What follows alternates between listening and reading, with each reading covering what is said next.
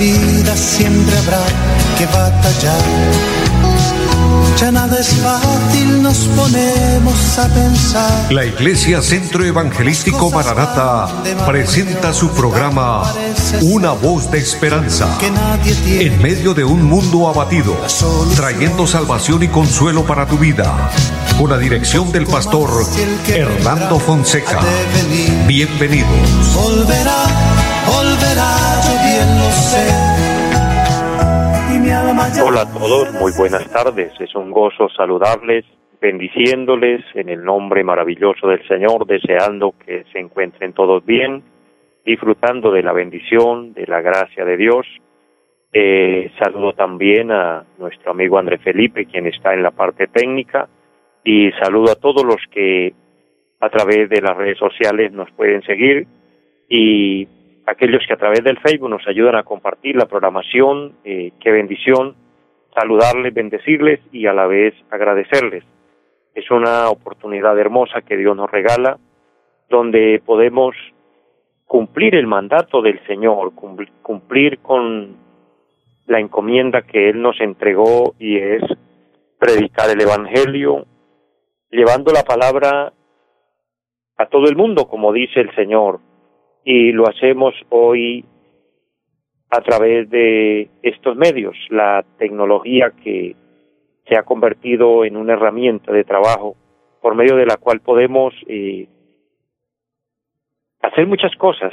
Obviamente, cuando se utiliza para el bien, cuando se transmite lo bueno, transmitiendo eh, buena información, transmitiendo eh, buenos programas de edificación que edifican, que construyen la vida y la familia y la sociedad, es maravilloso y cuando la utilizamos obviamente para transmitir el mensaje de la palabra de Dios, es una bendición. Por eso, gracias a todos los que nos llevan siempre ahí en sus oraciones y nos ayudan a compartir el programa pues este programa, Una Voz de Esperanza, tiene un objetivo y es transmitir la palabra de Dios, la voz de Dios, la voz de esperanza, la voz inconfundible, en medio de momentos difíciles, en medio de momentos adversos, necesitamos la voz de Dios, necesitamos eh, escuchar el consejo divino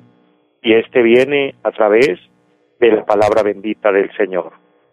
Por eso Qué bendición. De esta manera eh, presentamos también al Señor cada petición, cada necesidad. Pedimos al Señor que Él se glorifique, que su gracia nos alcance.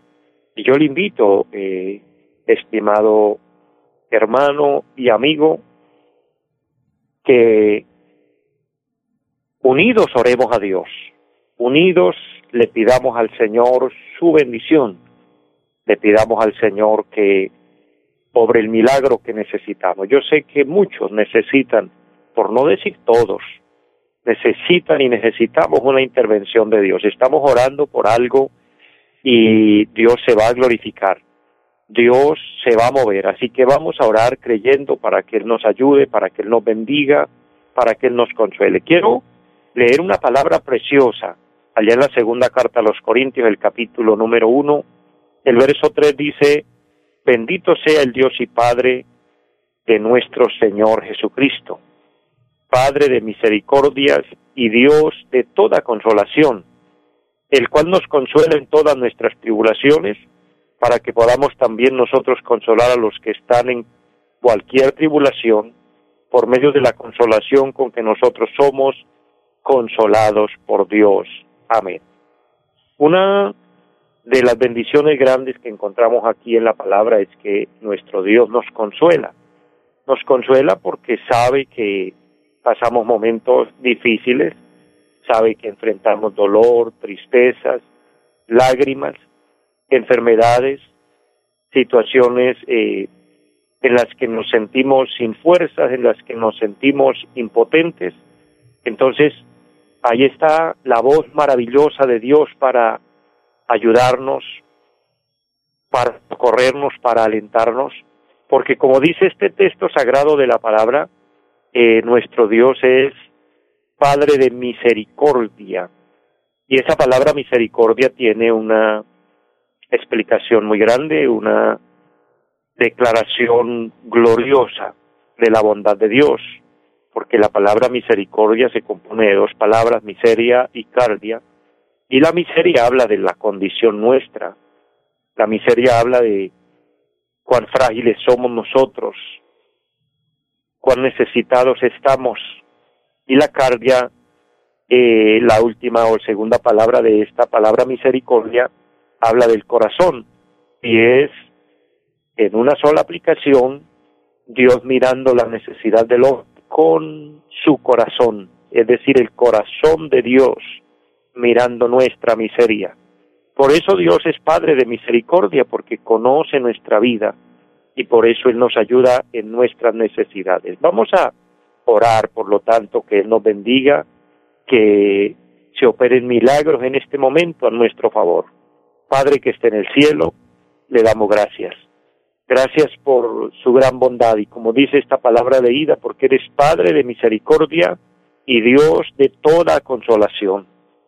Bendice a cada persona, bendice a cada amigo, Señor, aquel que está enfermo, sánalo. Aquellas personas que presentan a diario peticiones, ayúdales. En cualquiera sea la necesidad. Bendice Dios nuestro país. Bendice Eterno Señor, cada familia. Glorifícate, Dios, por amor a tu pueblo, por amor a tus hijos que en todo lugar invocamos tu nombre. Bendice esta emisora, Señor, los medios por los cuales este programa se realiza, Dios, y bendice a todos. Que en esta tarde el poder del Espíritu Santo obre milagros a nuestro favor y que podamos ver la misericordia del Señor manifestada en nuestros corazones. En el nombre de Jesucristo. Amén. Amados, es importante orar, es importante hablar con Dios, es importante ver eh, la bondad de Dios y por lo mismo hablar de las maravillas y la grandeza de Dios, teniendo en cuenta que Dios en su gracia, en su bondad, eh, siempre nos llama a que estemos alerta, a que estemos despiertos, a que estemos en sintonía con el programa de Dios, con la voluntad de Dios, dentro de la oración y dentro de eh, nuestra comunión con Dios. Obviamente, el Señor dice que cuando oremos digamos que se haga la voluntad de Dios, así como en el cielo, también aquí en la tierra. Entonces es uno de los llamados maravillosos del Señor que nos enseña a orar para que se haga la voluntad de Dios. Y la voluntad de Dios es que estemos preparados, la voluntad de Dios es que estemos listos, porque hay una noticia importante, mis amados, y es que pronto la iglesia de Cristo se irá de esta tierra. La trompeta sonará y subiremos, y este es un acontecimiento que sucederá en cualquier hora del día o de la noche el Señor solo nos llama a que estemos listos, a que estemos preparados, porque dice en su palabra, el día y la hora nadie lo sabe. Por eso hay que estar listos, pero hoy las circunstancias, las condiciones de nuestro mundo nos muestran eh, cuán cerca estamos de ese momento, cómo todo está cumplido proféticamente y cómo todo anuncia ese inminente retorno de Cristo por su iglesia cuando, como dice la palabra del Señor, Él vendrá como ladrón y se llevará a su pueblo. Hay que estar listos porque será una sorpresa grande para muchos, porque esto sucederá en un abrir y cerrar de ojos. No habrá tiempo para decir, bueno, entonces ahora sí me voy a arrepentir, ahora sí voy a creer, no, esto será repentino. Esto lo dice la palabra de Dios, por eso les anuncio, les eh, recuerdo esta verdad, con mucho amor, con mucho cariño, para que estemos listos, para que estemos preparados. No preparándonos, sino preparados ya, porque el Señor viene por una iglesia que le espera.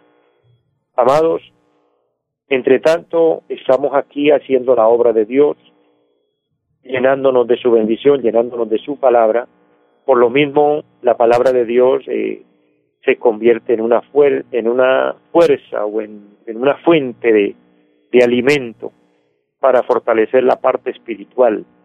Y para esto quiero dejarles hoy un pensamiento de la palabra y quiero invitarles para que abramos la Biblia allí en la segunda carta a los Corintios. El capítulo número uno y el verso número diez nos da un tema muy importante del cual quiero compartir y leo a favor de todos la palabra. Dice, referente a Cristo, el, el trabajo de Cristo, el cual nos libró y nos libra, y en quien esperamos que aún nos librará de tan gran muerte. Amén. En este versículo encontramos tres funciones y acontecimientos obrados por nuestro Señor Jesucristo. De esto les quiero compartir. Tres funciones importantes realizadas por medio de la vida y ministerio de nuestro Señor Jesucristo.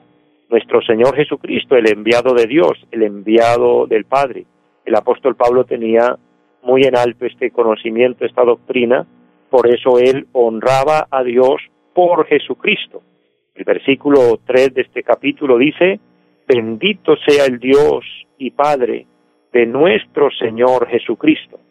Él honra al Padre por habernos dado a su amado Hijo, porque Dios el Padre se despojó de su amado Hijo y lo dio para salvación del hombre. Eso es lo que encontramos a través de la Biblia en el plan de redención en el plan de salvación que Dios amó al mundo de tal manera que dio a su Hijo unigénito para que Él viniera, naciera de la Virgen María, se desarrollara y eh, hiciera un ministerio, cumpliera un propósito, muriera en la cruz del Calvario derramando su sangre para con esa sangre inmaculada y santa redimirnos y resucitando al tercer día. Entonces, partiendo desde ese punto, desde ese enfoque bíblico, que es uno de los acontecimientos que marcaron historia y, y marcan historia en nuestra vida, que si bien nos damos cuenta, amados, eh, en todo momento, en todo lugar, eh, entendemos esta verdad y muchas personas eh, dan fe de esta realidad, porque es algo real. Nuestro Señor es real, nuestro Dios es real, el ministerio de Cristo en la tierra fue real, su muerte en la cruz fue real, su resurrección también fue real, su intervención de Él en nosotros es real y luego cuando Él vuelva por su iglesia será real. Es decir, son acontecimientos palpables, tangibles, eh, reales, que sucederán. Han sucedido, suceden y sucederán. Por eso, eh, estas tres funciones estos tres acontecimientos obrados por la vida y ministerio de nuestro Señor Jesucristo. El apóstol aquí habla en el verso 10, dice, en pasado, habla en, un, en, un, en una expresión, en un término, en una aplicación del pasado, dice, el cual nos libra o nos libró. La primera expresión, nos libró, está en pasado, y esto habla o declara el sacrificio de Cristo ya hecho, cuando Pablo dijo esta palabra, cuando el apóstol, bajo inspiración divina, dio esta revelación de la palabra diciendo, eh, el cual nos libró para la fecha, para el momento cuando Pablo escribe esta palabra, ya Cristo había sido crucificado, ya Cristo había resucitado de los muertos, y por esa razón es que eh, el apóstol habla con claridad y dice el texto número 10, el cual nos libró. Es decir, ya Cristo pagó un precio con anterioridad, ya Cristo hizo un trabajo, es lo que él está diciendo, nos libró, ya todo está pagado. En la carta a los colosenses él vuelve a recordar y dice que estando nosotros esclavizados, vendidos al pecado, vendidos al diablo por causa de Adán cuando desobedece, pero Cristo viene y anula todo lo que había en contra nuestra, es decir, ya un trabajo realizado, ya somos de antemano, de anterioridad, librados. Eso quiere decir eh, una bendición ya preparada de antemano, pero luego el texto sagrado dice y nos libra ahora lo habla en término presente, la palabra librar o nos libró, nos libra y nos librará, toda esta palabra habla de liberación, habla de libertad, habla de cómo Dios trabaja en favor de nosotros y hablando en este término presente, nos libra, es una declaración de cómo el cristiano disfruta de la libertad en Cristo. Con Cristo disfrutamos de libertad. ¿De cuál libertad? Según la carta, eh, perdón, el, el Evangelio según San Juan, libertados del pecado. El Señor nos libró del pecado. Dice que el que hace pecado está esclavizado por el pecado. Una esclavitud, un hábito que ha atado a mucha gente y que tiene atados a muchos, que no quieren pecar, que no quieren fallar, pero lastimosamente fallan, lastimosamente pecan. Prometen liberarse, prometen no volverlo a hacer, pero vuelven y caen en lo mismo unos ejemplos elementales. El que de pronto dice mentiras y se da cuenta el daño que ocasiona y promete no volver a mentir, pero la promesa le dura poco, vuelve y cae en la mentira. El que está en algún vicio, alcoholismo, prostitución, eh, drogadicción o cualquier vicio de los que atrapan a nuestra gente, a nuestro mundo, porque no solo a los jóvenes, el pecado eh, atrapa y esclaviza en todas las edades. Entonces, el pecado ha esclavizado al hombre y no ha podido librarse, no ha podido liberarse. Ahora en el presente está escrito este texto sagrado que Cristo nos libra del pecado, nos libra número dos de Satanás, cuando la palabra habla en Colosenses capítulo 1, también el apóstol amplió el tema y habla de librarnos de, de Satanás, de la esclavitud de Satanás, habla de librarnos de, de las tinieblas. Las tinieblas se asocian con todo lo oscuro, con todo lo oculto. El mundo, por naturaleza, el ser humano vive en una esclavitud donde lo vemos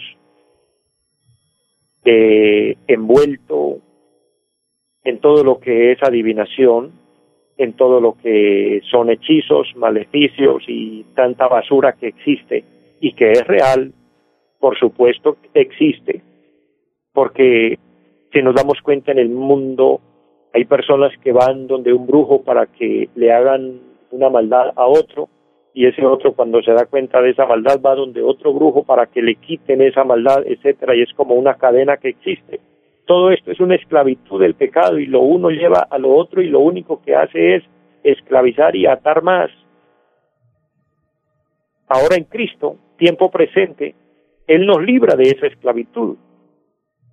Pero sí tenemos nosotros una responsabilidad y es ver cómo mantener esa libertad, cómo ser libres es como cuando una persona comete un delito, comete eh, una situación que lo hace ir a la cárcel y queda tras las rejas, pero de pronto un abogado puede trabajar y va y lo saca de allá, lo libra de esa condena y sale libre. Ahora que sale libre tiene una responsabilidad y es mantener esa libertad. Así es la libertad en Cristo. Así es estar libre del pecado y libre de Satanás es guardar esa libertad, guardarnos, cuidarnos para no volver a caer en lo mismo, para no eh, volver a fallar. Entonces, es el trabajo, las funciones de Cristo en nosotros, en las cuales nosotros también podemos decir soy libre.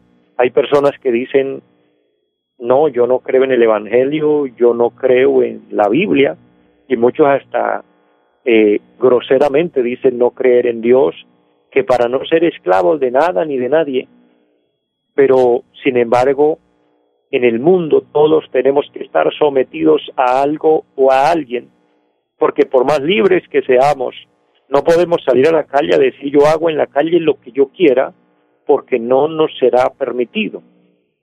Y tan solamente miramos el ejemplo del tránsito vehicular, cuando encontramos una luz en rojo, por más libres que digamos que somos, por más que digamos que no nos sometemos a nada ni a nadie, pero una luz en rojo, un semáforo en rojo nos hace detener, porque si lo violamos, si, si nos pasamos, corremos dos riesgos. Uno, ser accidentados hasta morir en ese, en ese intento. Número dos, que una cámara nos capte y, entonces quedamos expuestos a un comparendo o un eh, policía de tránsito nos para y sale complicado el asunto. Entonces, por más libres que pensamos que somos, siempre estamos sometidos a algo o a alguien. Esa es la verdadera libertad en Cristo también. No es que estemos siendo esclavizados o dominados o como dicen en algunas expresiones, lavados el cerebro por alguien que porque el pastor o la iglesia le lavó el cerebro. No, claro que no, sino que en Cristo mantenemos una libertad alejándonos del pecado, alejándonos del mundo oculto de las tinieblas, alejándonos del, del enemigo de Satanás, para de esa manera que la obra gloriosa de Cristo, la función de Cristo, trabaje en nosotros, el cual, como dice el texto, nos libra y luego en tercera instancia dice nos librará. En esta expresión habla de futuro, nos librará, habla de lo venidero. Enfoco esta última parte del verso en tres funciones en las cuales Dios nos librará. Nuestro Señor Jesucristo nos librará y nos librará de la ira venidera. ¿Cuál es la ira venidera? Amados, mucho se habla de que Dios es amor y es una gran realidad. Dios es amor. Por toda la Biblia encontramos el amor de Dios. Y no simplemente el término decir que Dios tiene amor, no, Dios es amor. El apóstol Juan, el discípulo del amor, lo presentó de esa manera. Dios es amor. Y Dios nos ama, y Dios nos ama de verdad. Y Dios nos ama con un amor verdadero, con un amor total, sin engaño, un amor no adulterado. Ese es el amor de Dios, comparado al amor de un padre, el amor de una madre, pero que el amor de Dios supera cualquiera de los ya mencionados. Sin embargo, aunque Dios es amor, Dios también es justo. Y por cuanto es amor, pero también justo, tiene que actuar con justicia, tiene que actuar con rectitud, y por eso Él llama las cosas como son, por su nombre. A lo bueno le dice bueno y a lo malo le dice malo. La regla de Dios es, la manera de Dios, la bondad de Dios.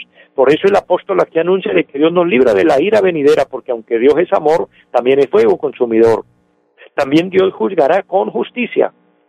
En ese término, hay una ira que vendrá para castigar la maldad en el mundo tanto de desenfreno, de pecado, de corrupción, de maldad que hay, y el Señor vendrá a vengarse de todo esto, a cobrar todo esto, a juzgar todo esto, y a eso se puede atribuir una palabra que está mencionada en la Biblia, la gran tribulación. Entonces, la gran tribulación es el libro del Apocalipsis derramada la ira de Dios sobre la tierra, y el Señor promete para su iglesia fiel librarnos de la ira venidera, si nosotros hoy lo reconocemos como Señor. Número dos, nos librará del juicio de la condenación, es decir, no ir a la condenación. Y número tres, del infierno o lago de fuego, como está estipulado también en la Biblia, porque hay cielo donde vamos a morar con Dios, pero hay infierno donde irá todo el que le desobedece a Dios y muere en pecado sin arrepentirse, entonces tiene una sentencia de muerte por eso el texto dice, aún nos librará de tan gran muerte, no solo la muerte física, sino la muerte espiritual. Ahora la muerte espiritual se refiere e identifica la separación de Dios. Son los términos utilizados a la luz de la palabra. Por eso, amados, acojámonos a estas tres funciones maravillosas del Señor. Mi tiempo llega a la parte final, les bendigo mucho a todos, deseo que tengan un resto de tarde bendecida. La paz de Dios sobre sus vidas. Volverá, volverá, yo bien lo sé. Los invitamos a nuestra reunión en los días martes 7 de la noche, culto de oración. Jueves 7 de la noche, enseñanza bíblica. Domingos 9 y 30 de la mañana, culto para toda la familia. Y 5 de la tarde, culto evangelístico. Los esperamos en la carrera séptima, número 371, Barrio Amaral Cuesta. Llámenos al 318-767-9537. Volverá volverá. En esta vida siempre habrá que batallar. Ya nada es fácil, nos ponemos a pensar. La Iglesia Centro Evangelístico Mararata presentó su programa Una voz de esperanza. Los esperamos en nuestra próxima emisión. Volverá, volverá, yo bien lo sé. Y mi alma ya se desespera por volar